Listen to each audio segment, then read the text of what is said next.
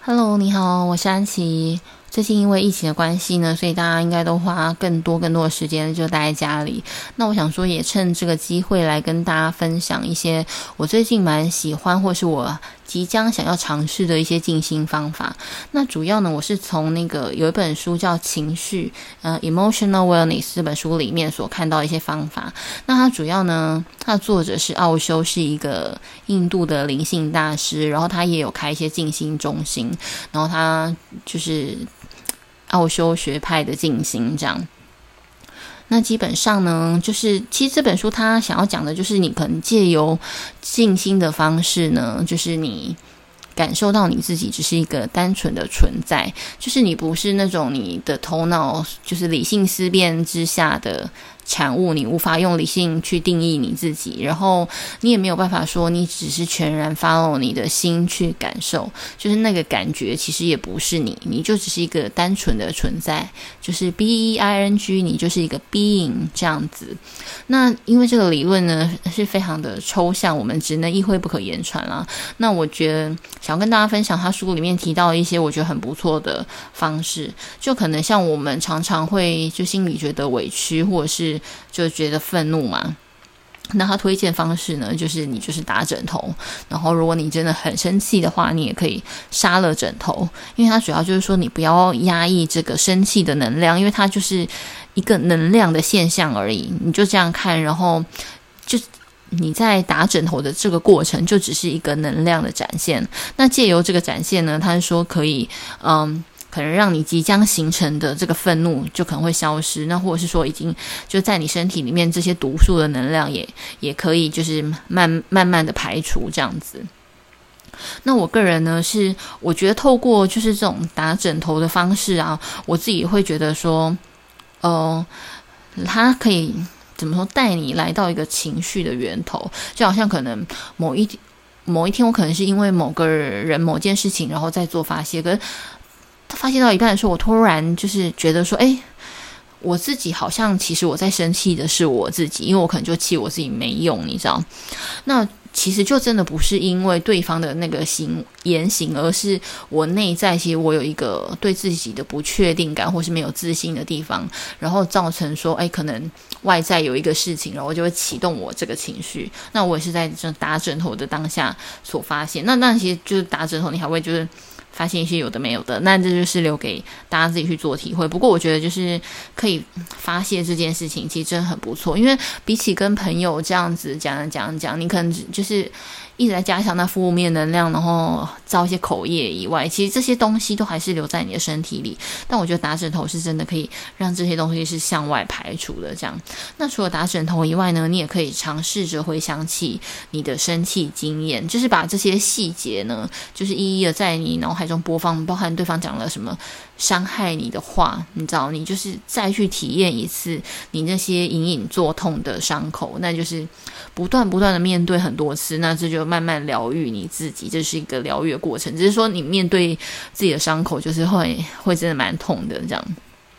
那另外呢，他也有推荐说，诶，你可以去晨跑，或是你去运动，你又就是可能做一件你喜欢的运动。主要呢，他就在培养你全然的投入。因为像我自己蛮喜欢阿斯汤加的，而且如果可以的话，最好就是早上可以去早麦，就是早上可以去做这个瑜伽的练习，然后练习完就再去公司上班。那其实，在就是早上这个练习呢，就你就是单纯的感觉到你可能就你的身体在动，然后可能教室里面能量的流动，然后你自己就呃。不知道为什么就疯狂的流汗这样，然后你当下你就不会有太多的念头，然后你只是想要，就是非常想要专注在，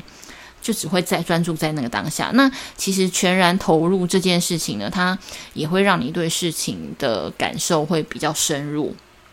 所以你就会感受到，哎，可能你自己的每一个呼吸啊，然后或者是可能你的动作，你的你知道肩胛骨又就是位置又不对啊，等等的，就是借由这件事情是培养你自己对于那种感受的敏锐度。我觉得其实养成一个运动的习惯真的很不错。那另外呢，他也有说，因为我们人其实很容易就是会沉浸在旧有的习性里，就可能。今天你有可能就是你觉得呃我很容易负面，或是呃我很容易忧郁，我很容易就是往不好的方向去想，那你就可以逼自己去创造一个新的 pattern，就是你就逼自己好，你先大笑，就不管怎么样，你就是逼自己笑。然后一直大笑这样子，然后笑完之后呢，你就跳舞，跳个二十分钟。有可能你一开始就是跳舞里面的动作，你可能是呃生气的或者是哀伤的，但这都没关系，你就是持续的跳舞这样。他他建议的比例是二十分钟大笑加二十分钟跳舞，然后跳舞的时候就是跳完舞，就是你流完汗之后，你去冲个澡，就享受那个就是把这些负面情绪都冲走的这个感觉这样。那如果你真的觉得你可能没有办法，可能逼自己就是一直大笑的话，那你还可以尝试另外一个东西，叫做尽情的负面，就你可以逼自己，让自己呢花四十分钟都沉浸在负面的情绪里，但这是四十分钟里面不能有任何的快乐跟希望。虽然你好像觉得，哎，我们平常上班都很容易一直沉浸在负面的情绪里，可是你真的要完全没有快乐跟希望，我觉得这真的是非常的难。那他就说，你借由这件事情呢，你就发现说，哎，这真的是一件不可行的事情，因为我们人不可能 always 都这么负面嘛。所以他说，因为，所以你就能够更抽离的来关照自己，那你就达成了那个，你知道，你不是你的那个状态，这样。那当然呢，他还有就是一个方法，是我自己真的最近一直还在犹豫，因为我就有点心动，但就想想又觉得好像有点白痴的一个方法。他就是说，你就是学习你喜欢的动物，然后待在你的房间里面十五分钟。那假设你今天就是喜就是喜欢狗好了，你就当一只狗，然后在那边汪汪叫啊，或者是你知道跳来跳去的之类，或是你可以乖乖在那。然后如果你是猫，我可能就是会。用鄙视的眼神斜眼看我的奴才，这样就学习动物，然后就可以解除生而为人的制约，因为我们就被这社会体制加诸了太多的规范了，我们就缺少一些野性跟一些自然的本能，所以这就是让我们练习回到自然的本能，这样。